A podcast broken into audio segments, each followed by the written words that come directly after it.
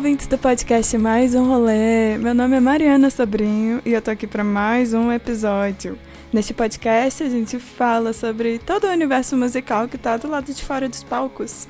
Vai desde sentimentos e emoções que estão lá no processo de composição e inspiração do músico, até as suas mais profundas inseguranças. E aí eu toco em algumas feridas e sempre convido convidados. Ó, oh, que ótimo, convido convidados. Sempre trago convidados para poder conversar sobre isso e conhecer mais do universo musical de outras pessoas. Então hoje eu tenho a maior honra de convidar o Aquila. Então, oi Aquila, tudo bom? Oi, tudo bem? E aí, velho, como é que tá essa sua quarentena aí? Ah, tá triste, hein? Longe da, dos palcos, como você falou, tá bem triste. Mas estamos sobrevivendo aí, né? Pois é, sobrevivendo. então, velho, quem é o Aquila? Fala pra gente antes de mais nada. Deixa a gente saber com quem que a gente tá conversando. Bom, meu nome é Aquila Souza, também conhecido como Tequila. E eu sou poeta e compositor e músico, né? De, de Brasília, né? Eu moro aqui né, na cidade natal, em São Paulo, no interior de São Paulo. Mas eu tô em Brasília desde 2015 e sou vocalista de uma banda de rock autoral aí de Brasília chamada Galões de Diesel.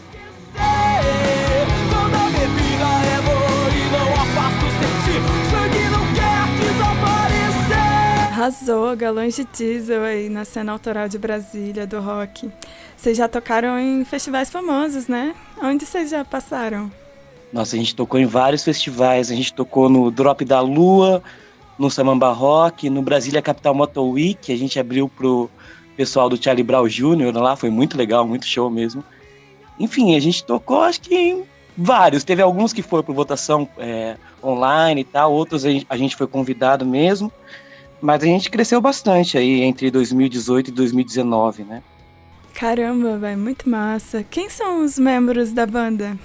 Então, a banda já teve várias formações, né? Atualmente a gente tem o Tristan, que é um francês no baixo, tem o Danley, também conhecido como Jorel, na bateria, o Saulo Macedo em uma das guitarras e o André Amorim na outra guitarra, e eu como vocalista, né?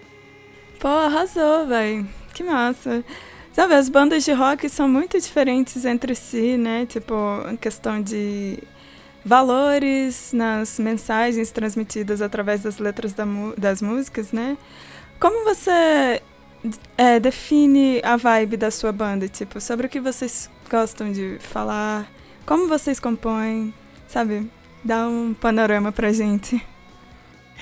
Então, né? A banda, ela sempre foi caracterizada, digamos assim, pela diferença entre os integrantes dela, né? Então, tipo, pô, eu sou um humano da quebrada aqui de São Paulo, tenho um francês. O fundador da banda não tá mais, mas era um engenheiro civil aí de, de Brasília, que tocava guitarra pra gente e tal. Então, cada um tem uma visão distinta do mundo, digamos assim, né? E dentro disso, a gente tentava transmitir uma mensagem. Eu acredito que no primeiro trabalho, no primeiro EP, quando a gente se lançou como banda autoral, as músicas focavam mais em falar sobre a liberdade, sobre, enfim, não ter medo de críticas, criar seu próprio caminho, era mais essa, essa, pegada. Mas chegou um determinado momento que a gente sentiu, eu sempre, sempre tive isso comigo, né? Uma necessidade de me posicionar frente a tudo que estava acontecendo no país, que bem sabemos, né? E, de certa forma, foi construtivo construir essa mensagem dentro da banda, justamente pelas diferenças de pontos de vista que, que existiam, né? É, hoje em dia eu diria que a visão da banda tende um pouco mais à esquerda, porque esse fundador da banda saiu e ele era um pouquinho mais voltado à direita, digamos assim. Né? E, e, eu não gosto dessas caixinhas que colocam a gente, né? Mas inevitavelmente isso se reflete nas composições. Ah, o método que a gente compõe é normalmente alguém escreve um motivo para a música, né? Um riff, alguma coisa para criar em cima. A gente pensa em um tema juntos e normalmente eu escrevo a letra, né? que eu acredito, eu digo também, né, que antes de ser músico, eu sou um poeta. Então, o que eu faço de melhor não é cantar, é escrever. E, pô, eu, sinceramente, assim, desculpa a falta de modéstia, mas eu gosto demais dos meus textos e das minhas letras. Caramba, bonito isso, velho. É umas vibes, assim, de Cazuza, né? Tipo, sou um poeta. Eu acho isso, isso bem legal. Tipo, você tá então mais pro lado das letras das músicas, né? E é verdade, você é poeta. Eu acompanho o seu Instagram, você, você publica vários, vários textos lindíssimos. E aí, o que que te, o que que te move a escrever? É, como, como você sente a sementinha da inspiração agir dentro de você? É, bom, eu quero escrever um livro somente meu, né? E porque eu participei de algumas coletâneas com outros poetas e tal, mas não é a mesma coisa de ter um livro seu, né? E eu quero reunir meus textos nele, né? E tem muitos textos, mas enfim, né? Talvez sejam mais do que um livro somente. Mas eu quero chamar ele de os deuses da existência, porque eu acredito que a minha inspiração vem da personificação dos sentimentos, das, enfim, das angústias, das crises existenciais que a gente tem e tal eu meio que lido com eles como se eles fossem seres vivos, né, sencientes, e dentro dessa perspectiva eu escrevo. Então meio que tudo nasce daí, né? É claro, escrevo bastante sobre amor às vezes, porque minha vida tá sempre nesses redemoinhos amorosos. É, escrevo também sobre, enfim, né, o sentido da vida e coisas filosóficas assim que me atraio bastante. Mas de certa forma eu sempre faço isso, eu acabo personificando esses sentimentos, essas sensações e colocando isso de uma forma poética. Nossa, que bonito. A arte, né, para dar vazão aos sentimentos, como sempre. Então, eu tenho uma pergunta, assim, vamos ver se o, o que, que você acha dela. Se você fosse indicar uma música sua, uma composição sua para uma pessoa que está tendo uma quarentena muito difícil, uma música sua que ajude a pessoa até a se sentir melhor. Qual música você indicaria? Eu acho que Caminho Sem Fim, da Galões de Diesel.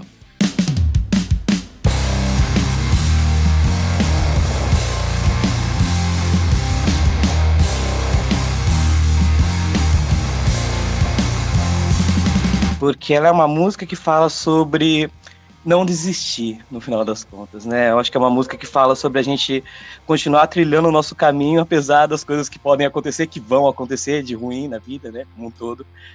É, mas que, no final das contas, é importante isso, porque esse caminho sem fim que a gente trilha é a nossa própria vida. Então, não, não tem sentido desistir disso, né? É uma coisa que o, o Emicida fala numa das letras dele, né? Que é, vale a pena estar tá vivo, nem que seja para dizer que não vale a pena estar tá vivo. Então, assim, respira, toma um ar, né?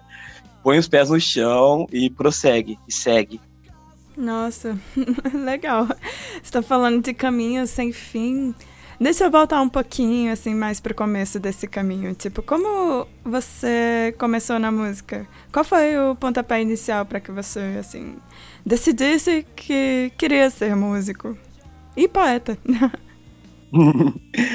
Olha, a poesia veio que na, meio que naturalmente. Eu lia muito quando era mais novo, hoje em dia eu tô meio defasado nisso, preciso voltar. Mas em um determinado momento eu percebi que eu conseguia escrever com facilidade, né? Que as palavras vinham na minha cabeça e eu tinha que escrever. Não, não que eu conseguia, mas eu tinha que escrever. Acho que isso começou quando eu tinha uns 11 anos de idade e nunca mais parou. A música, cara, eu acho que eu conheço vários músicos que têm a mesma formação, que veio da igreja, no final das contas, sabe? Eu ia na igreja evangélica e tal, e tem uma, uma vibe musical muito grande na igreja, né? E eu lembro que começou, nasceu daí, basicamente, né? Eu queria tocar piano quando eu era muito mais novo. E um dia eu pedi um piano pro meu pai, ele riu de mim. Falou, como assim um piano, cara? E ele me comprou uma flauta doce. E aí eu aprendi, ele me ensinou a tocar de ouvido a flauta doce. E eu fui aprendendo e gostando da música, mas eu dizia pros, pros meus amigos da igreja e tal, que o meu sonho era ser levita, que era como a gente chama, chamava, né, os cantores e tal. Então sempre tive essa vontade de cantar, né? E aí quando o destino me propiciou isso, digamos de alguma forma, eu abracei, né? Mas escrever veio antes, veio antes. Nossa, belíssimo. Seu pai mesmo te ensinou a tocar na flauta doce. Interessante isso. é, mas Aí você, então, começou na música. Como você conheceu e entrou nos galões de diesel? Como você conheceu essa galera e entrou na cena? Olha, a minha história com a música ela é bem longa, eu vou tentar resumir. Eu lembro que a primeira banda que eu fiz foi no colégio, e aí, tipo, eu encontrei um pessoal, fiquei amigo de pessoal, um tocava guitarra, outro tocava, sei lá, teclado. Eu juntei o pessoal e eu falei, vamos formar uma banda, todo mundo quis, mas, né, não tinha quem cantasse. E aí eu falei, não, eu canto até a gente arrumar alguém. e, claro, né, era o meu plano maligno por trás, né, de cantar. E formou a primeira banda. Aí eu tive vários projetos aqui na minha cidade natal, tal. Depois eu fui para São Carlos, uma cidade aqui também, em São Paulo. Lá eu tinha uma banda de rock clássico, me chamaram para participar de um projeto de rock clássico, que também fazia músicas autorais e tal. Enfim, né, eu fui amadurecendo na música nas várias vertentes, não só no rock, mas na MPB, no samba também, né, que eu gosto muito. Eu gosto dessa diferença entre os ritmos e todos eles me atraem, né?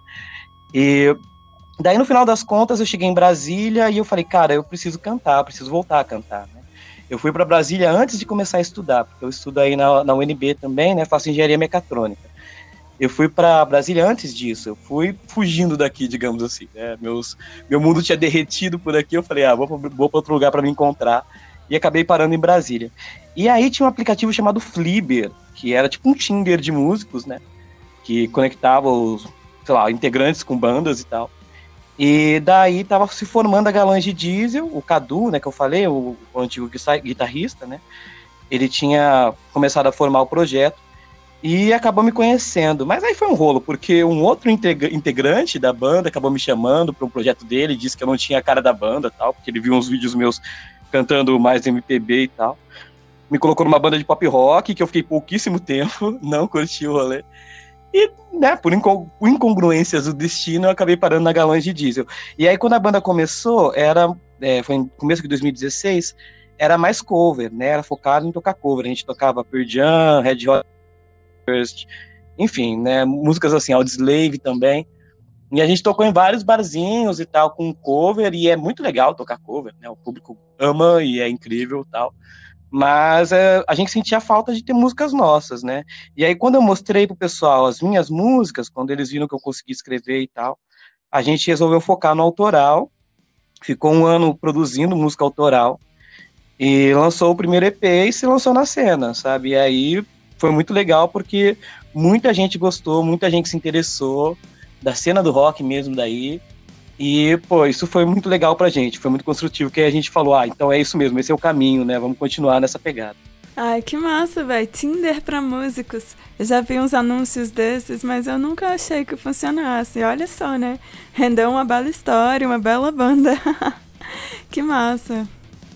Então, é, vocês da Galões de Diesel estão com lançamento, né? Fala mais pra mim, o que, que vocês estão aí aprontando? pois é, né? A gente gravou antes da pandemia, é, mas três, porque o nosso primeiro EP ele saiu com quatro músicas e assim é pouca coisa, mas foi o que fez a galera conhecer a gente, né? Então foi muito importante. Aí depois do primeiro EP a gente gravou uma, uma live session, né? Foi no estúdio, chamou o pessoal mais próximo da banda e gravou as 11 músicas autorais que a gente tinha até o momento, né? E daí essa live session tá inteira no YouTube, né, para quem quiser conferir. Só que as versões das músicas ali estão versões ao vivo, né? E tem as quatro primeiras do primeiro EP e tem outras, né? Aí nesse segundo EP a gente falou, não, vamos trabalhar em mais algumas músicas em estúdio mesmo, né, para fazer um lançamento é, oficial delas e tal. E a gente pegou três músicas, né, que também estão nessa live session, mas como eu falei, né, outra versão agora e trabalhou e gravou em estúdio, passou por produtor e tal. E agora, né, tava na geladeira até então, agora finalmente a gente tá lançando. E a gente lá já, já lançou no, no Spotify e tal, né, mas ainda não deve ter entrado no sistema. Acredito que talvez quando o programa for ao ar já tenha entrado. O pessoal pode conferir. E ficaram muito legais, muito legais mesmo, assim, sabe? É, é um rock and roll mesmo, né? É, não, sabia, não saberia definir dentro do rock qual que é a pegada, talvez um pouco do hard rock, mas a gente mistura um pouco de rap no meio, então, tipo, fica uma loucura, mas fica muito legal. Mas as letras, as mensagens estão legais, as músicas estão maneiras de ouvir, de curtir. Então fica o convite para todo mundo que quiser que se interessar, né? Que massa! Todo mundo tem que anotar esse nome aí, Galões de Diesel, fazendo o maior barulho aqui em Brasília. Então, como é que a gente acha nas redes sociais? A gente só bota lá Spotify, YouTube, onde que vocês estão presentes? Olha, é muito legal ter um nome fácil, assim, de certa forma, né? pra banda, porque é só você pesquisar. Você já chega no YouTube e joga galões de diesel. Você vai achar nosso canal, tem todo o conteúdo lá. Você chega no Spotify, digita galões de diesel, vai achar também. Instagram a mesma coisa, Facebook a mesma coisa. Então é só lembrar o nome da banda, Galões de Diesel. Para ser mais simplista, só jogar no Google e você vai ver todos os lugares que a gente está presente. E eu acredito que a gente está presente em todos esses que você falou, no SoundCloud é, Cloud também, né? No, enfim, todas essas plataformas a gente tem, tem algum material nosso. E esse nome, Galões de Diesel, veio de onde? Qual a história? Muita gente pergunta isso. Assim, no começo, né, o fundador, que foi o Cadu, ele queria chamar de God, né, de Deus, digamos assim. Não me pergunte o porquê, eu não faço ideia. Mas enfim, ele queria dar esse nome. E aí ele descobriu que tinha uma banda, tem uma banda, né? Acredito que não acabou ainda, né? É americana, que tem o mesmo nome. Aí ele falou: não, então God vai ser uma sigla para alguma coisa. Aí ele pensou e falou: ah, gallons of diesel, né? Galões de diesel. E totalmente aleatório, totalmente sem razão nenhuma, sabe? Mas o lance foi: o nome ficou característico, ficou legal. E quando a gente começou mesmo a fazer vários shows, quando a gente foi para o lado autoral, começou a criar um público e tal, né? É uma coisa que eu falava bastante nos shows, né? E que, pessoa, que o pessoal concordava bastante, é que a gente era a galões de diesel porque a gente incendiava os palcos, porque a gente frita no show. e essa é, isso é uma parte muito legal, né? Aí o nome pegou, pô, e basicamente isso. Incendiei os palcos, adorei. Bem, então vocês estão Spotify, YouTube, SoundCloud, Deezer, uh, iCloud também. é só colocar lá galões de diesel que a gente acha vocês, então. Exatamente, só procurar. Beleza, beleza. É, outra pergunta. Você consegue descrever como foi a sua primeira vez no palco com os galões de diesel? Tipo assim, você tava. Como você tava se sentindo? Cara, foi uma sensação de retorno, porque, né, fazia muito tempo que não tinha um show. A banda que eu tive antes, né, é em São Carlos e tal, a gente chegou a tocar em vários lugares grandes também, né? Tinha um público fiel, digamos assim, que acompanhava a gente e tal. Então não foi essa sensação de tipo, ah, tô descobrindo o palco agora. Mas foi uma sensação de tipo, eu tô voltando aos palcos, entende? E eu lembro que o primeiro show que a gente fez foi em um barzinho aí, aí em Brasília, se não me engano, ficava na Ceilândia o bar, não lembro. E foi muito legal, porque o repertório era totalmente de cover, né? Cover, e tinha vários rocks clássicos, né, no, no meio, que eu já tinha familiaridade. E a gente tocou e o público adorou, cara. Eu lembro de uma, uma senhora já, assim, que ela parou na minha frente no palco, assim, vocês são incríveis, me dá um beijo. E eu falei, caraca. Enfim, foi uma, foi uma aventura, foi muito divertido. Enfim, o público interagiu demais, cantou junto tal. Aí eu senti que eu tava voltando, né? Podendo respirar novamente essa sensação de tocar e tal, porque é legal ser músico para compor, para escrever, para transmitir tua arte, mas eu acho que nenhuma sensação se iguala à sensação de você estar tá fazendo um show ali. Você está vendo o impacto que você está causando naquele momento, né? Da, da perspectiva de quem está causando o impacto. Meu, é incrível, é incrível. E eu acho que é, ainda mais quando a banda começou a focar no autoral, aí veio uma outra sensação eu lembro que a gente participou de um festival, esse foi em um bar na Águas, na Águas Claras, eu acho, em Águas Claras. E daí é um festival cover, de banda cover, né? Não me pergunte por quê, mas era, foi legal até, foi muito bem produzido e tal. Foi muito, muita gente. E daí eu lembro que a gente combinou que a gente, a última música ia ser uma, uma música cover da Galões de Diesel. que a gente ia tocar nossa autoral lá, né? e aí depois de fazer o show, a gente encerrou tocando ela. E, cara, a animação da galera só cresceu, sabe? Aí eu falei, cara, isso é legal, isso é legal. Saber que é a minha música, né? É a minha mensagem que tá atingindo ali, pô. Foi incrível. Nossa, adorei a história. Realmente, cover dá uma energia muito legal nos pubs e tal. A galera sente essa essa emoção nostálgica e todo mundo ama, né? Mas quando você toca uma música sua e vê a galera curtindo, é outra coisa. É tipo uma realização pessoal que não tem como descrever. Acho muito massa esse, esse arco do artista, né? Quando ele começa a o músico começa a dar corpo às próprias composições. Inclusive, a pergunta que eu esqueci qual é o nome do EP de vocês? Então, é, a gente nomeou o primeiro EP com a música mais icônica dele, né, digamos assim, né, que trazia mais a mensagem que a gente queria passar, que foi Caminho Sem Fim. Então, o primeiro EP é Caminho Sem Fim, e a gente quis manter a mesma pegada no segundo EP, nomeou com a música mais icônica dentre as três que estão sendo lançadas, né, e é Tribunais Vivos.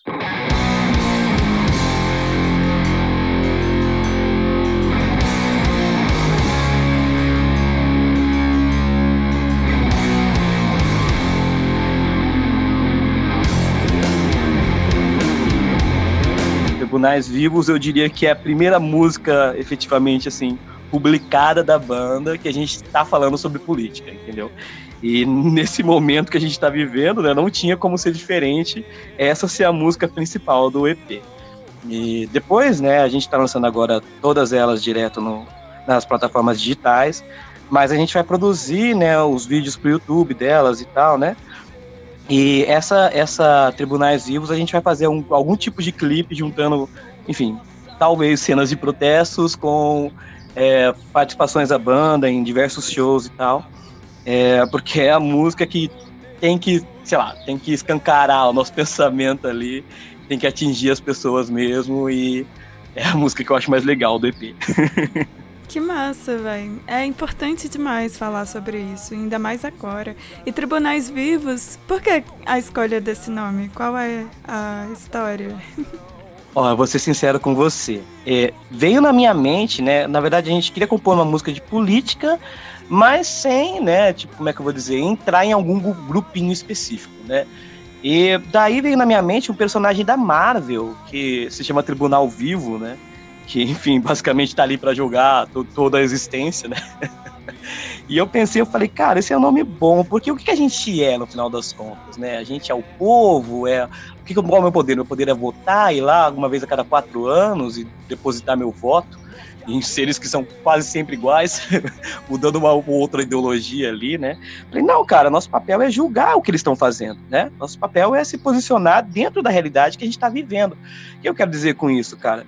Eu acho muito, mas muito escroto ter fã de político, sabe? Que é aquela pessoa que o cara pode estar tá fazendo a maior merda do mundo, mas ah, não, é o meu político, é o meu cara ali e tal. Tenho que defender, entendeu? De todos os lados. Isso que eu acho ruim na nossa forma de pensar atualmente, essa forma dicotômica que a gente vive, né? Eu acho que a gente, ah, quem votou no Bolsonaro, por exemplo, quem não votou, tem a mesma obrigação de cobrar o Bolsonaro, é empregado público, nossa, entendeu? Então foi essa mensagem que baseou o título da música e a, a letra dela também, a mensagem dela, né? De tipo, cara, políticos não são deuses, políticos não são cele celebridades, entendeu? Políticos são funcionários públicos, nossos empregados. E assim, a gente tem que cobrar, entendeu? E basicamente foi isso. Caramba, isso é uma grande reflexão, assim, muito importante mesmo. Eu, eu apoio essa ideia. eu assino embaixo. É, essa cultura das celebridades mesmo eu já acho problemática, né? Com os políticos ainda mais, porque são realmente pessoas que a gente não pode ficar passando pano, cultuando como mitos, né? Essa ideia de mito que fica atribuindo a eles essa perfeição e deixa pessoas cegas para os problemas envolvidos. Então, mesmo no, nos políticos isso já é, já é um absurdo. Mas mesmo na cultura das celebridades, isso também já deveria ser problematizado, né? Porque a gente está vivendo a época dos cancelamentos.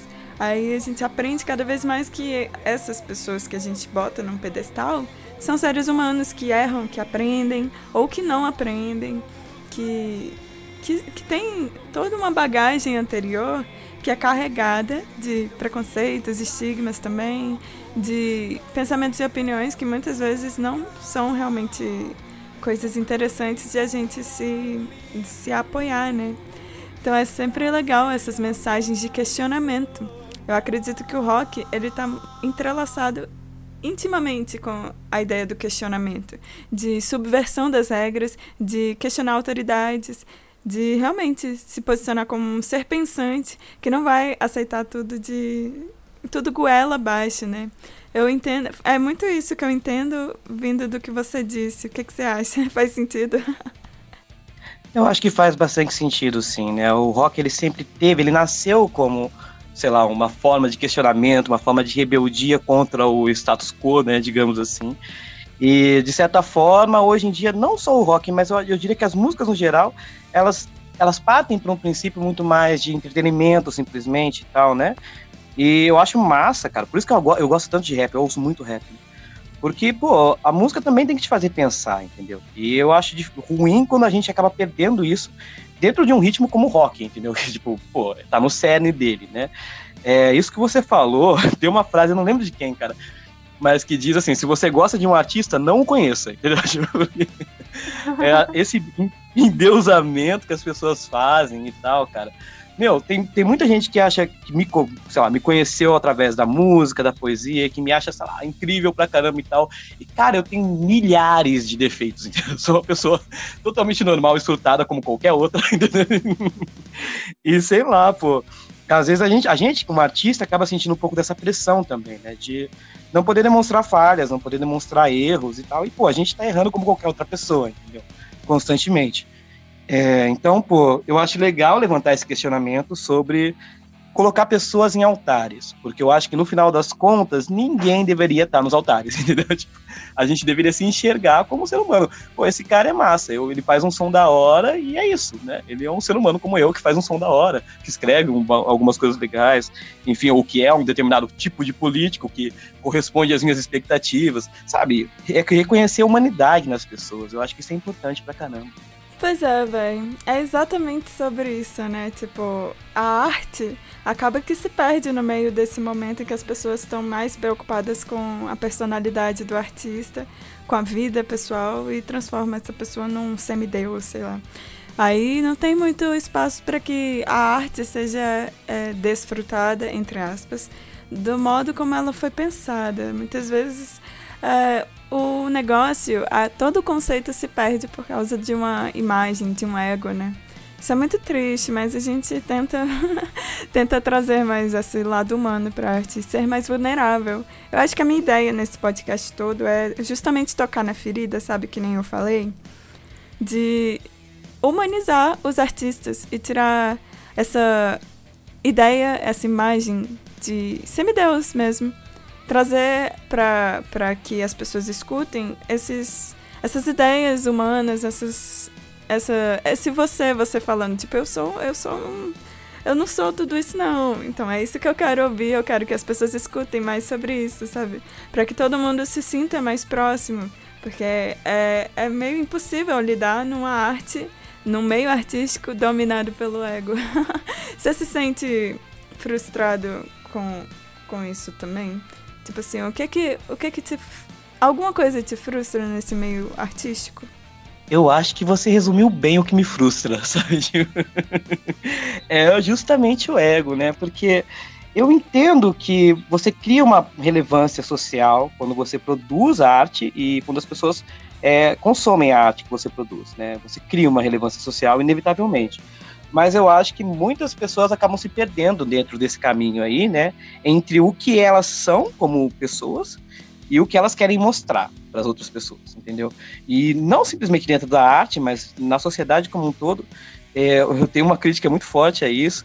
Mas na arte exclusivamente, né? Convivendo na, na cena artística de Brasília, conhecendo todas as pessoas que eu já conheci e tal, você sente isso muito forte, né? Que muitas vezes as pessoas estão mais representando papéis do que sendo elas mesmas. E é uma coisa que eu tento evitar, que eu tento fugir dentro da minha própria realidade, né? Então, tipo, claro, você tem que tá, se apresentar de uma forma plena, uma, se você é artista, você tem que se apresentar como artista, né? Eu acho importante a gente ter essa consciência do nosso papel na sociedade. Mas eu acho também importante a gente ter consciência do nosso papel como ser humano. Entendeu? Tipo, as duas coisas não podem se perder ali, né? E isso que você falou do seu podcast, cara, na real mesmo, foi o que me fez começar a ouvir, porque eu te conheci numa matéria da música, a primeira matéria da música que eu consegui fazer na universidade. Já tinha te visto em alguns momentos na universidade, né? E acho que a artista meio que reconhece outro, a gente olha e fala, pô, aquela pessoa é meio doida. e aí, sei lá, né? Mas aí eu te conheci nessa matéria e tal, te seguia nas redes sociais. E aí um dia eu entrei no seu perfil e vi que você tinha um podcast. Eu acho que você tinha acabado de começar a lançar. E aí eu fui ouvir, cara, e assim, eu encontrei você. tipo assim, era você falando das, da, da, quarentena, da sua insegurança, das paradas e tal. E eu falei, que incrível, que incrível mesmo, né? Aliás, vou fazer um jabazinho aqui de leve. eu sempre quis fazer um podcast também. E assim, né, eu tinha ouvido falar do aplicativo que, que usa para fazer e tal. Falei, ah, vai ser muito complicado, né? Mas aí eu vi seu podcast e isso me deu muita vontade de fazer. Eu falei, cara, eu vou fazer, vamos ver como é que fica e tal. E tá dando certo até, né? Tipo assim, é claro que eu converso só com o meu público específico ali, que são aquelas pessoas que realmente se interessam pela minha vida. Então é muito autobiográfico, mas eu falo de música, de poesia, enfim, da minha, da minha existência como um todo. Então fica o convite para quem quiser acompanhar também, chama Doses de Tequila, Tequila com K, que é o meu apelido doses de tequila. E é legal. É, a, o conceito que vem na minha cabeça é que você tá tendo um papo de barra, batendo um papo bem bêbado, assim, sobre a existência. Nossa, adorei. É bem isso. Mas enfim, é legal, é legal demais, pô. No último episódio que eu gravei, eu falei sobre todas as músicas da banda. Foi um episódio gigantesco, mas eu falei de todas as 11 músicas que estão na live session. Então, para quem se interessar pela banda, procurar e tal. Quem quiser saber um pouco mais sobre o processo de criação das músicas, é só ouvir o podcast, tá lá.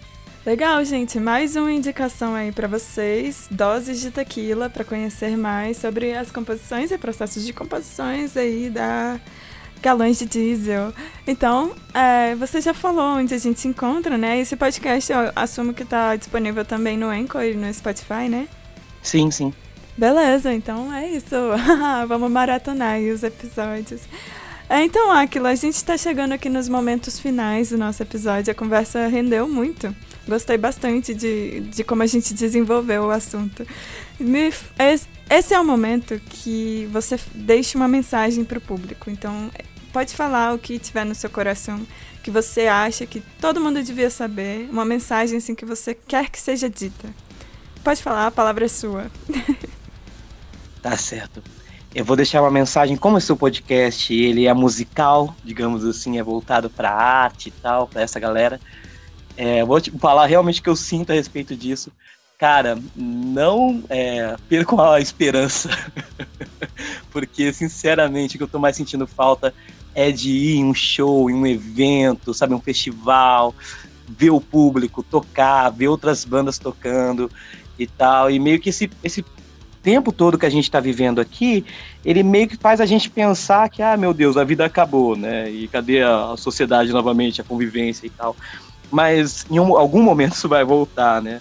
Claro, né, surgiu essa cultura de lives e tal, e é legal pra caramba, mas acho que não substitui mesmo os eventos e o show e o público. Então, vai voltar, tenham paciência, tenham fé não só nisso, né, mas fé na volta da vida normal também, né, um novo normal que seja, mas a volta, né, de, enfim, né, as pessoas poderem se tocarem novamente, né, e, pô, ponto com vocês aí quando tudo isso voltar, como artista e como pessoa. Nossa, mas é, é tem muito público ansioso para poder voltar a ocupar os palcos e aí fica a indicação, né? Vamos num show do Galão de Diesel bater o cabelo, e ficar muito doidão, escutar as músicas e cantar junto com Aquila. Com certeza eu quero fazer isso. é isso. Então, muito obrigada, Aquila, pela participação, por ceder um pouquinho do seu tempo, por estar aqui e compartilhar com a gente todos os seus pensamentos, ou pelo menos uma parte deles. eu espero que todo mundo possa conhecer o trabalho da sua banda e, seu, e os seus trabalhos também, como artista individual porque são importantes e tem muita gente que precisa, precisa saber que não está sozinha. E são pessoas como você que fazem a gente se sentir menos sozinho, porque pessoas que estão falando como se sentem sinceramente. E aí a gente encontra ressonância. Então, mais uma vez, muito obrigada. E eu queria também agradecer ao editor do podcast, Hélio, e agradecer ao público que acompanha. Que é isso aí, gente. A gente vai continuar aí o trabalho para vocês continuar contando histórias e compartilhando esses, esses rolês. Obrigada, Aquila. Muito obrigado eu, eu que agradeço a oportunidade, o teu tempo também e sempre a tua simpatia, tu é uma pessoa incrível. E continua com o podcast, continua com teus projetos, eu adoro te acompanhar e tamo junto. Tamo muito junto, então é isso. Tchau, tchau, gente. Até mais.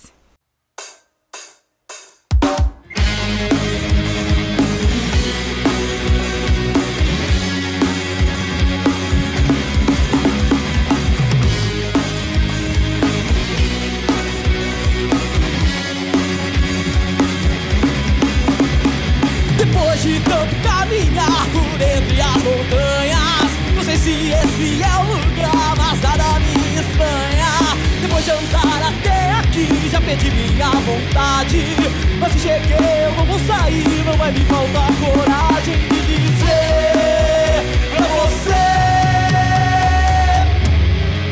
que eu sou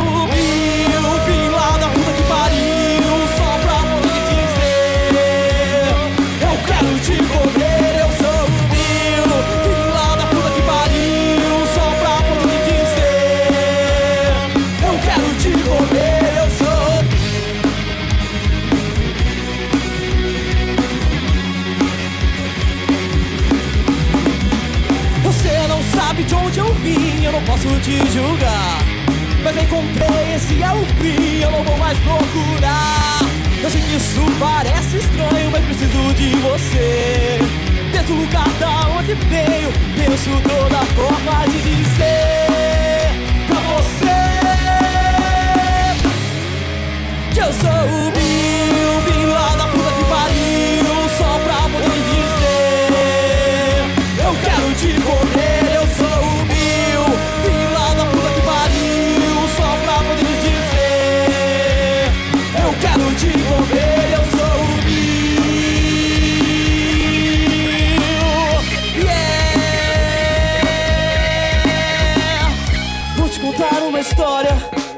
sobre um de mundo distante, distante no tempo a memória de um russo de louco romance.